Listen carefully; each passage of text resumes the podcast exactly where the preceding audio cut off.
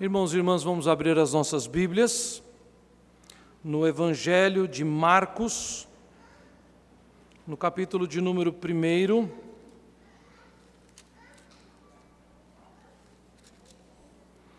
E pouco antes de começar o culto, o presbítero Éder me perguntava como deveria me apresentar. E obviamente a gente tem essa liberdade, porque foi um tanto quanto chocoso e eu não deveria trazer isso aqui para o púlpito e eu fiquei pensando em como saudar a igreja. Mas eu acredito que nós devemos ir direto ao texto, porque se eu for a saudar a igreja, eu vou ser vencido pelas minhas emoções. Eu estou muito feliz de estar na cidade de Belo Horizonte, eu que sou natural daqui, e eu tive a alegria de estar hoje de manhã na igreja presbiteriana do Belvedere, e estar aqui na Peregrinos hoje à noite. Então eu revi muitas pessoas que são minha família, além de estar com os meus irmãos esse fim de semana também. É muito bom estar aqui na casa do Senhor e, depois de muito tempo, estar nesta igreja e ver os frutos da mão poderosa de Deus na vida desta igreja. Então, meu coração se alegra profundamente e eu peço que esta igreja, por favor, continue. Eu sei que muitos já disseram que têm orado pela minha vida, interceda por minha vida. Eu e minha esposa e os nossos quatro filhos, que se Deus quiser, em abril vem mais um. Eu estou um pouco atrasado comparado com vocês aqui, né? bem mais jovens, eu estou sendo assim um pai velho, mas eu peço que os irmãos intercedam por nossas vidas e lembrem-se de nós. Eu, Juliana, Gabriela, Giovana, Felipe, em abril o Davi. Deus possa abençoar vocês e nos abençoar neste momento da exposição da sua santa palavra. Marcos capítulo 1, do versículo 1 ao versículo de número 15. Diz assim a palavra do nosso Deus: Princípio do Evangelho de Jesus Cristo, Filho de Deus. Conforme está escrito na profecia de Isaías: Eis aí envio diante da tua face o meu mensageiro, o qual preparará o teu caminho. Voz do que clama no deserto: Preparai o caminho do Senhor, endireitai as suas veredas. Apareceu João Batista no deserto, pregando o batismo de arrependimento para a remissão dos pecados.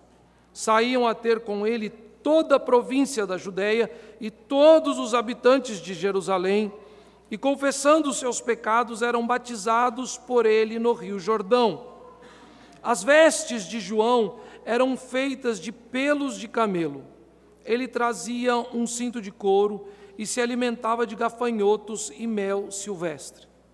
E pregava dizendo: Após mim vem aquele que é mais poderoso do que eu, do qual não sou digno de, curvando-me, desatar-lhe as correias das sandálias. Eu vos tenho batizado com água, ele, porém, vos batizará com o Espírito Santo.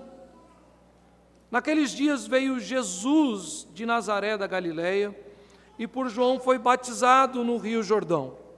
Logo, ao sair da água, viu os céus rasgarem-se e o Espírito descendo como pomba sobre ele. Então foi ouvida uma voz dos céus: Tu és o meu filho amado, em ti me comprazo. E logo o Espírito o impeliu para o deserto onde permaneceu quarenta dias, sendo tentado por Satanás. Estava com as feras, mas os anjos o serviam. Depois de João ter sido preso, foi Jesus para Galiléia, pregando o evangelho de Deus, dizendo: O tempo está cumprido e o reino de Deus está próximo. Arrependei-vos e crede no evangelho. Vamos orar. Pai, a tua palavra está diante de nós, e se não for tua mão sobre nós, nós não a compreenderemos. Se conosco, ó Pai, e que o teu Espírito, enviado do Pai e do Filho, seja agora o instrumento de iluminação dos nossos corações, a fim de que tua palavra viva e verdadeira possa penetrar em nossa alma, dividir a nossa existência e falar a tua voz clara, poderosa, porém doce, a cada um de nós aqui nessa noite. É isso que eu te imploro em o nome de Cristo Jesus. Amém.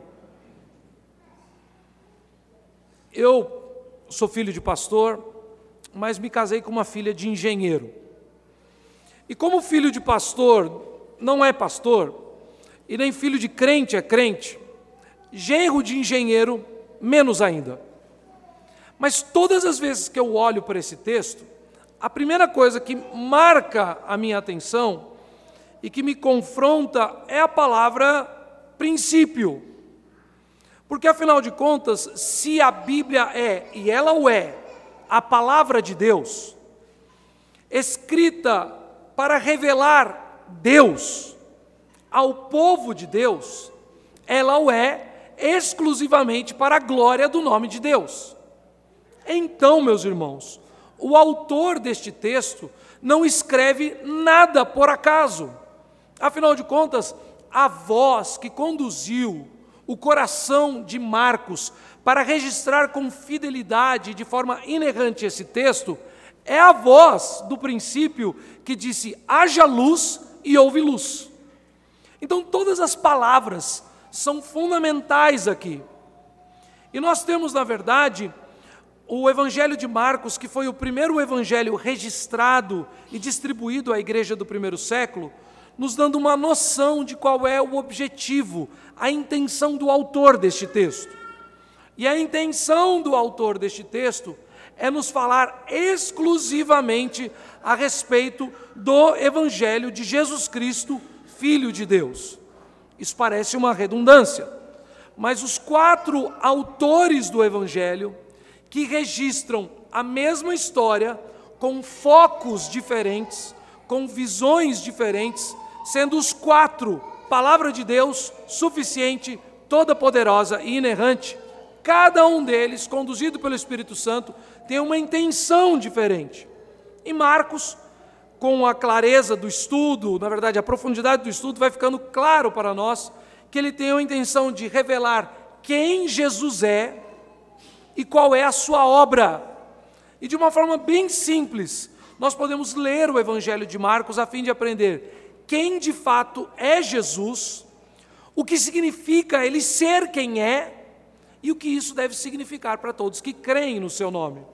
Do capítulo 1 ao capítulo 8, nós vemos a ênfase do autor na pessoa de Cristo Jesus, no seu caráter, em ser ele de fato o Cristo, o Messias, o Filho de Deus.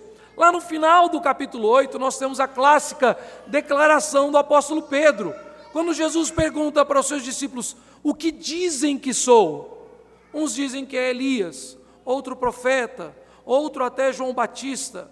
E Jesus então pergunta aos seus discípulos, principalmente aos doze, e ele diz: E vós? E Pedro então responde: Tu és o Cristo. Lá no final do Evangelho, quando Jesus Cristo é crucificado, e é então o dia se escurece, na verdade, em meio-dia, em plena luz do dia, tudo se escurece por três horas. Então o texto registra no capítulo 15, no fim do capítulo 15, a palavra agora de um centurião romano.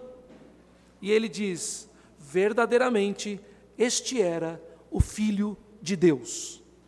Então, quando isso acontece, nós precisamos ler esse texto dessa forma. Marcos quer nos contar quem é Jesus e qual é a sua missão. Lembrando sempre dessa dobradiça do Evangelho, que nos mostra que logo que Pedro declarou que Jesus era o Cristo, Jesus então passou a lhes ensinar o que significava ele ser o Cristo, que ele sofreria, seria rejeitado, perseguido, crucificado, morto e ressuscitaria. E Pedro então o repreende. Então, primeiro, Jesus, pelo seu evangelista Marcos, quer ensinar à sua igreja quem ele é, mas ele precisa ensinar o que ele fez. E o significado de ser o Cristo e de Sua obra precisa transformar as nossas vidas, a fim de que nós creiamos no Evangelho genuíno. E é nisso que ele começa no capítulo 1. Usando então a estrutura de princípio do Evangelho de Jesus Cristo, o Filho de Deus, ele divide esses 15 primeiros versículos em três blocos. E o primeiro destes blocos vai nos mostrar não meramente que o Evangelho é o fundamento da, do caráter e da obra de Cristo Jesus, mas mais do que isso, nós precisamos enxergar aqui nesses três blocos que o Evangelho, na verdade, é o caráter e a obra de Jesus Cristo que sustentam o Evangelho. O verdadeiro Evangelho é sustentado genuinamente pelo caráter de Cristo Jesus e por sua obra. E a primeira coisa que nós vemos aqui, principalmente do versículo 2 até o versículo de número 7, é que toda a Escritura está fundamentada no caráter de Cristo e em sua obra. Veja, nós temos aqui três personagens, dois explícitos e um oculto. Os dois primeiros personagens do Antigo Testamento que estão explícitos são Isaías e João Batista conforme está escrito na profecia de Isaías, e depois no versículo 4, apareceu João Batista. Eu falei assim, mas pastor, João Batista é do Antigo Testamento? Sim, João Batista é o último profeta da antiga aliança. Por mais que eu leia a respeito de João Batista a partir dos evangelhos. Ele é filho de Zacarias, filho de Isabel, cerca de seis meses mais velho que Jesus, seu primo de segundo grau filho de um sacerdote, tinha ele então autoridade sacerdotal. E se o ministério de Jesus Cristo começou quando ele completou 30 anos de idade, todo sacerdote da antiga aliança iniciava o seu ministério a partir dos 30 anos de idade. Então pode-se entender que três meses antes de Jesus aparecer e iniciar o seu ministério, João Batista, agora com autoridade sacerdotal, sai de um tempo do deserto, vai ao Jordão e começa a pregar o arrependimento dos pecados. E não era tão evidente a sua autoridade e a autoridade da sua pregação, que diz o texto que toda a Judéia e todos os habitantes de Jerusalém iam até o Jordão para se batizar. Ou seja, o povo ouvia, cria em João, entendia que aquilo era da parte de Deus e se submetia, confessando os seus pecados e sendo batizado por João. Mas há aqui um terceiro personagem, quase que oculto, quando diz no versículo 6: as vestes de João eram feitas de pelos de camelo, ele trazia um cinto de couro e se alimentava de gafanhotos e mel silvestre.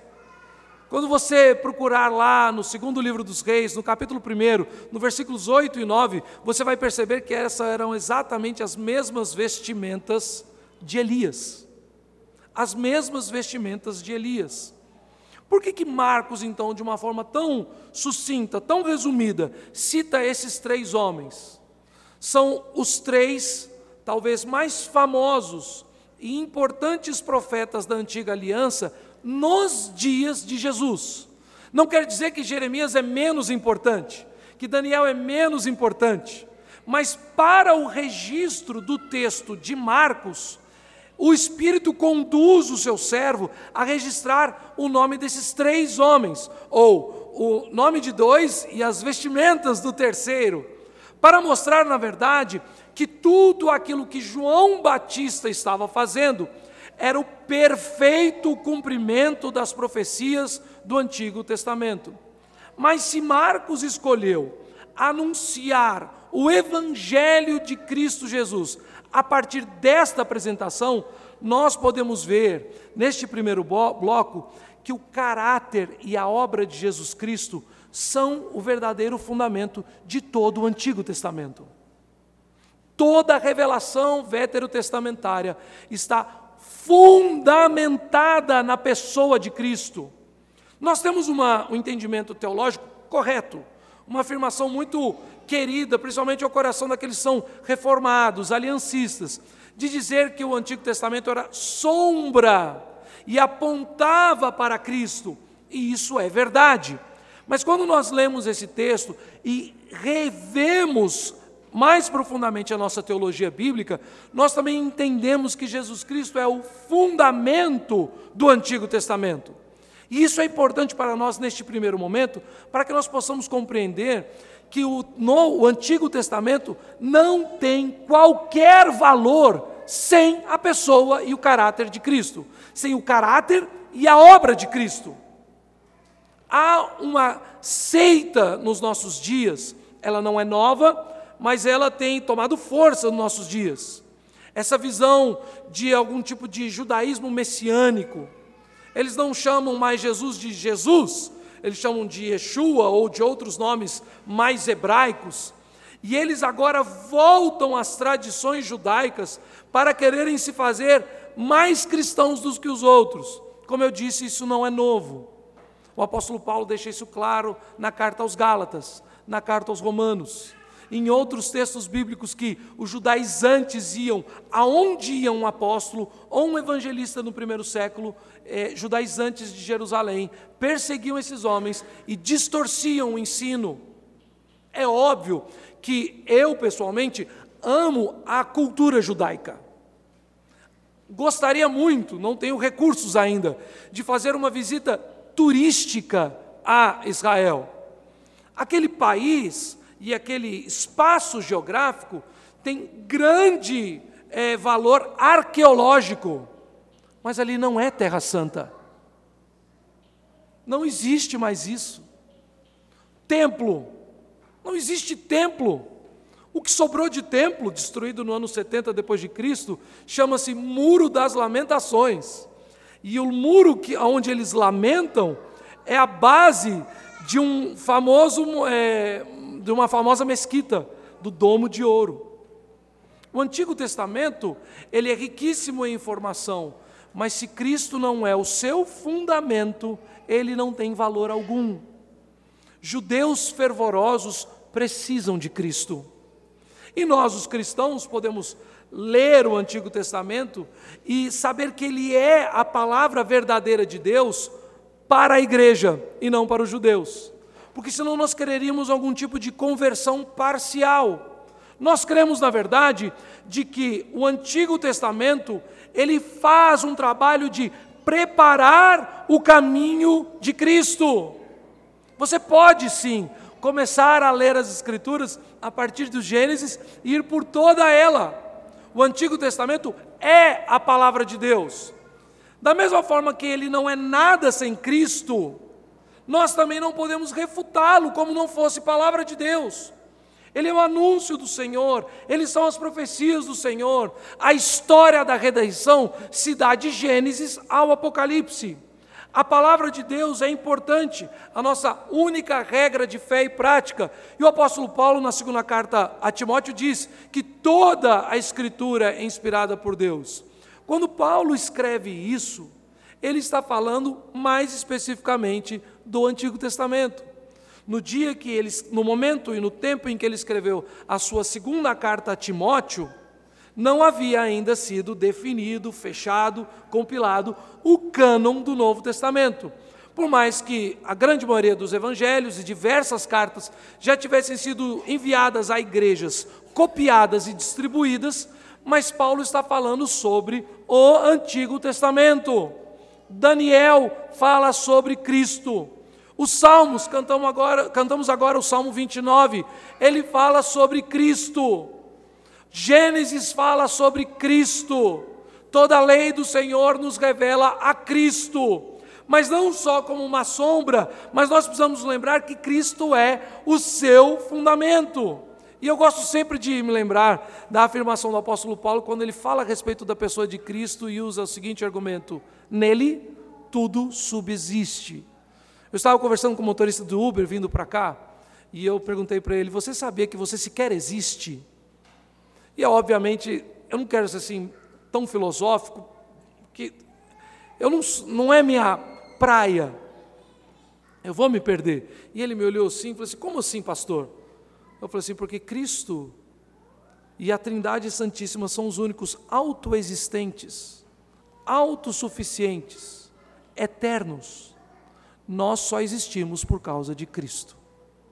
A segunda coisa que nós vemos aqui, então, depois de afirmarmos que o Antigo Testamento está fundamentado no caráter e na obra de Cristo, nós vemos também que, no argumento de que o Antigo Testamento não é nada sem Cristo, nós vemos também que os ritos, e principalmente nós estamos diante da mesa do Senhor nessa noite, os sacramentos não têm qualquer valor sem Cristo.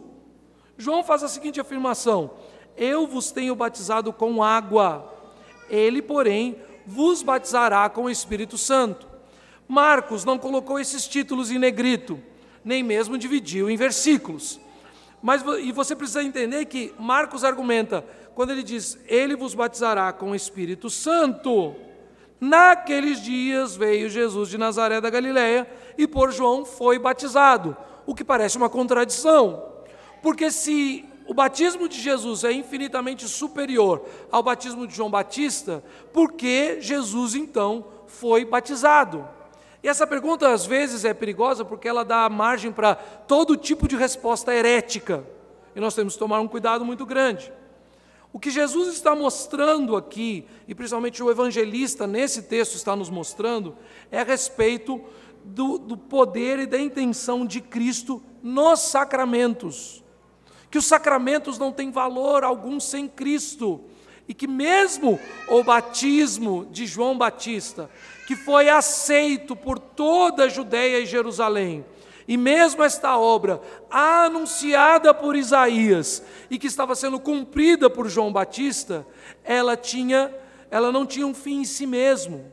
Na verdade, meus irmãos, quando nós estudamos o Antigo Testamento, nós vemos que batismo com água para arrependimento de pecados, batismos coletivos de toda a nação, momento de arrependimento, de purificação, de consagração, eram comuns e são determinados na lei do Antigo Testamento. Mas nesse batismo agora, há uma promessa de um batismo superior. E aquele, e então, que vem da Galileia até o Jordão em direção a João, ele agora toma o nosso lugar no batismo de João, a fim de celebrá-lo, mas não de encerrá-lo. Ele está exaltando o batismo com água, mostrando que agora, a partir de Cristo Jesus, esse batismo toma um novo significado. O batismo, então, é, do Antigo Testamento é um rito e um símbolo o batismo do Novo Testamento é a confirmação do batismo do Espírito Santo. Então, todas as coisas veterotestamentárias, elas não se encerram por causa de Cristo, elas são confirmadas e ampliadas.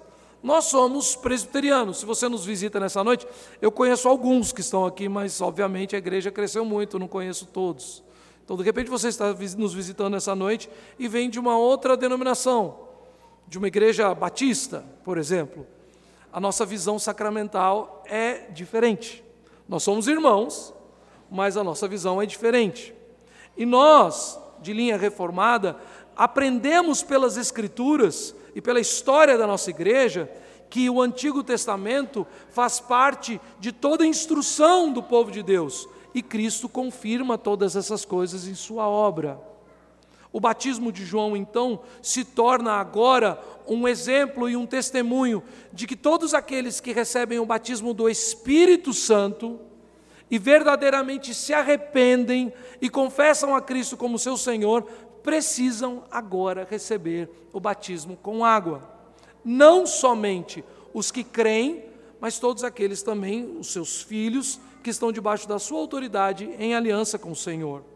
O batismo de Cristo, ele é infinitamente maior, porque ele é feito em nome do Pai, do Filho e do Espírito Santo.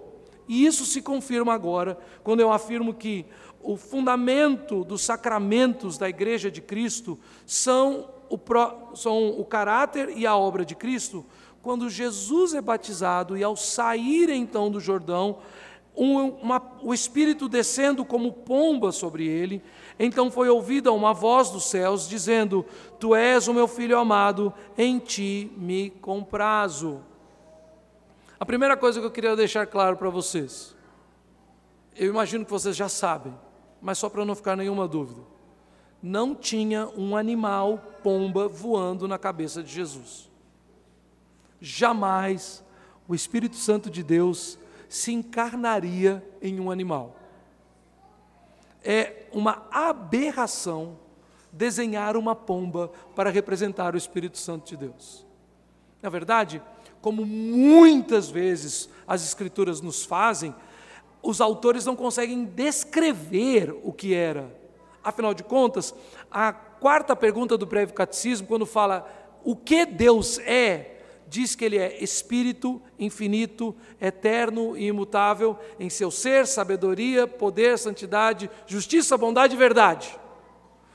Nosso Deus, ele se revela e nós o conhecemos, mas ele é incompreensível. E João Batista não pode descrever o que é a presença do Espírito Santo naquele momento.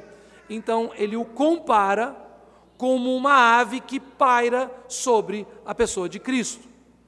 Está o Espírito Santo ali, que já foi quase que anunciado por João no versículo de número 8, por João Batista e o registro de Marcos, mas agora ele também fala a respeito da voz do céu, que é a voz do Pai.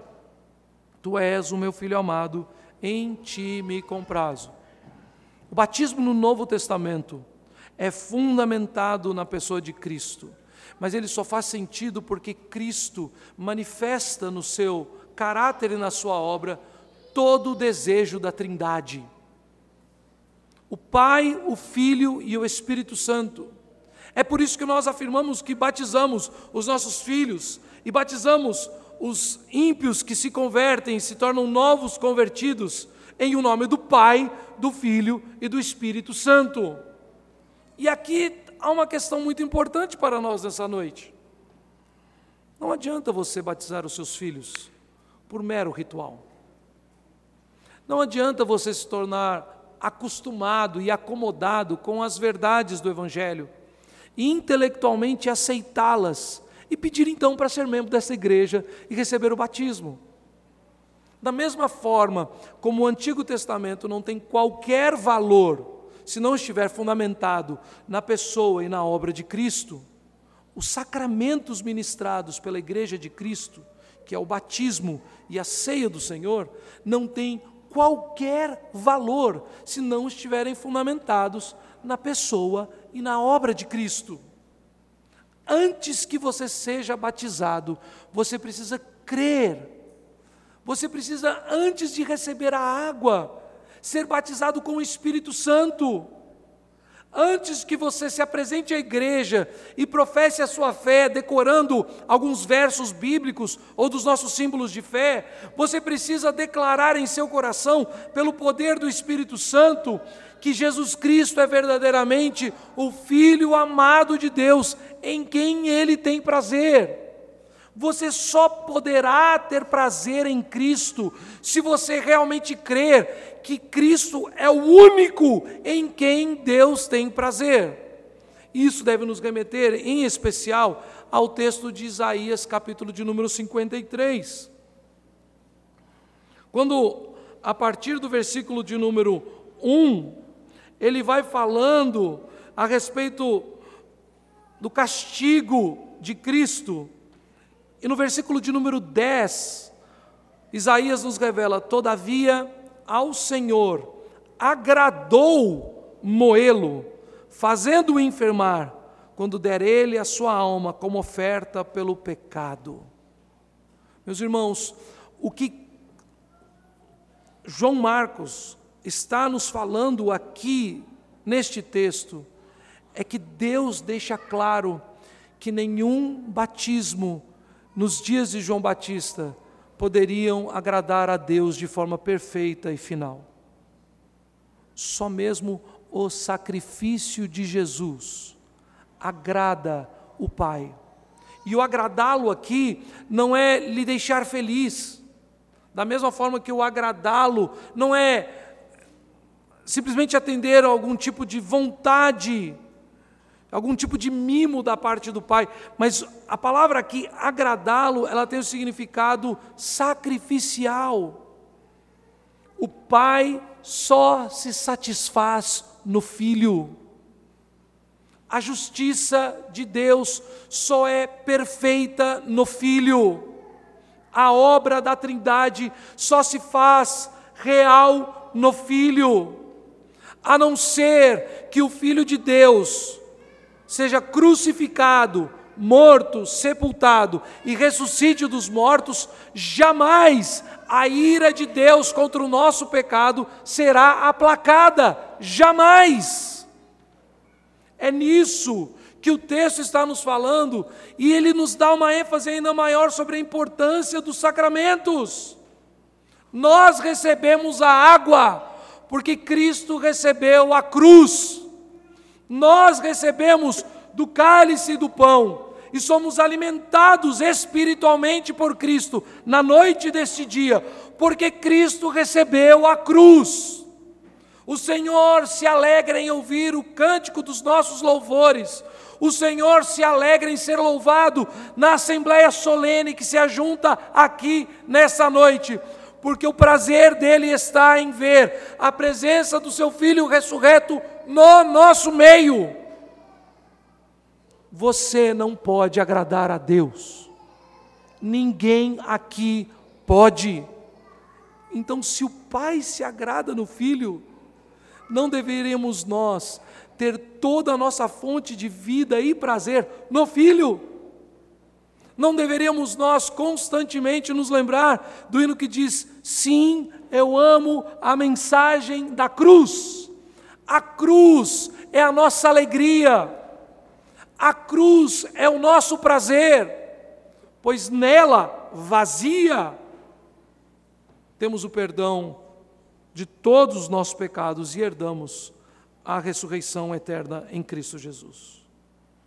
A terceira coisa que nós vemos é que o reino de Deus está fundamentado na pessoa e na obra de Cristo.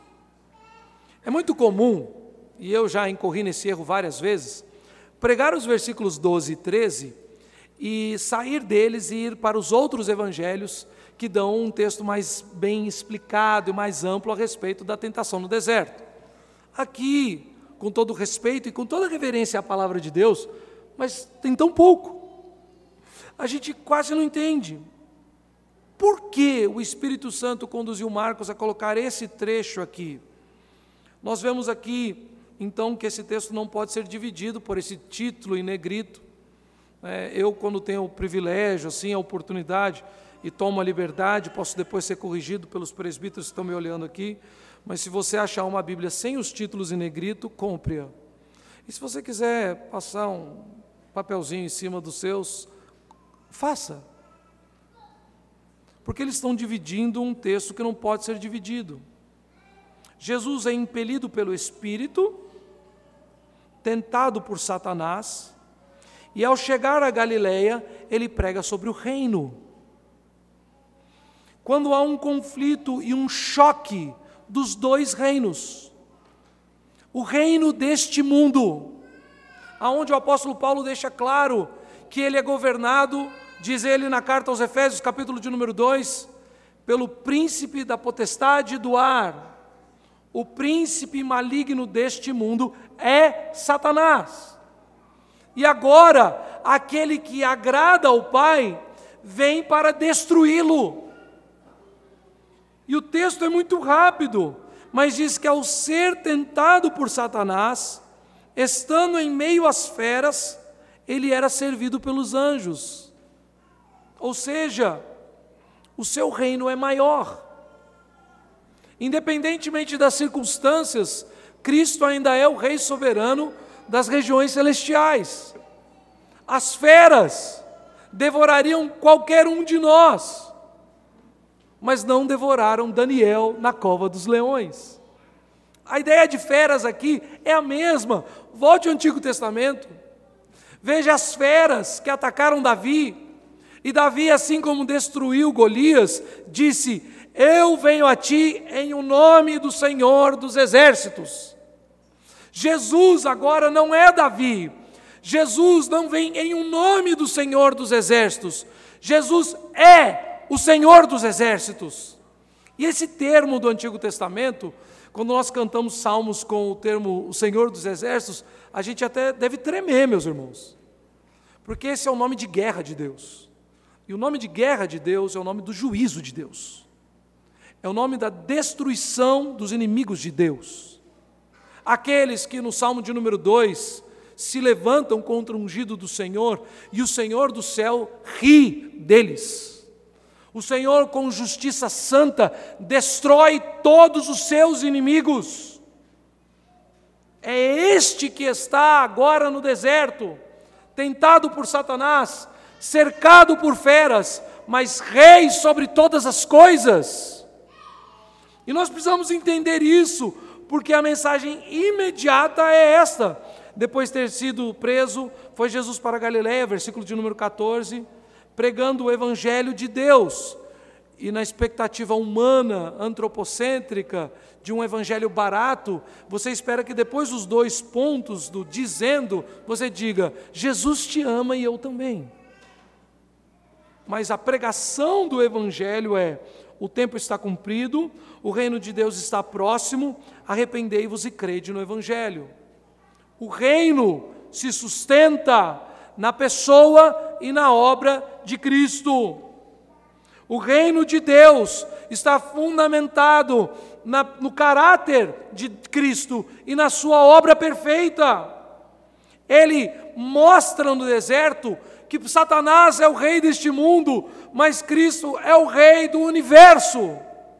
Ele mostra, no primeira parte do texto, que Cristo pode estar cercado por feras, mas ele reina sobre os anjos. E agora, então, de uma forma humanamente simples, ele começa a caminhar pela Galileia. O grande profeta João Batista está preso e ele diz: Agora vem o reino de Deus. E uma expressão aqui que às vezes dificulta para nós na tradução da língua portuguesa é essa ideia de próximo. Mas o termo grego, ele não fala sobre algo que está perto. A palavra próximo aqui, no seu sentido original, ela fala a respeito de algo que está diante de você, diante do seu rosto, a um palmo do seu nariz. Jesus, na verdade, está dizendo a cada um a de quem ele se aproxima, dizendo: o reino de Deus está aqui, o rei chegou. E o ser, ele é o rei, e todas as coisas do reino estão submissas e fundamentadas em Cristo Jesus. Olhe para o Antigo Testamento e veja a história dos reis de Israel. E depois do reino do norte e do reino do sul. Se havia um rei bom e temente a Deus, havia uma renovação e um avivamento espiritual da nação e grandes, grande prosperidade.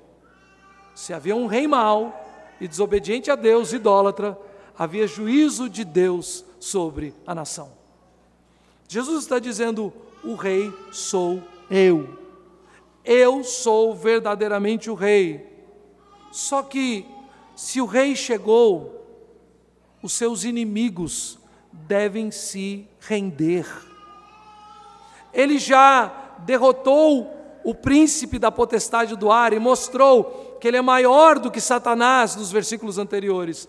Agora ele está dizendo, e entendam bem a, a minha expressão aqui, aos súditos de Satanás: arrependam-se e creiam. Porque todos aqueles que não foram salvos pela obra da graça de Deus, no poder do sangue de Cristo Jesus, são sim súditos de Satanás.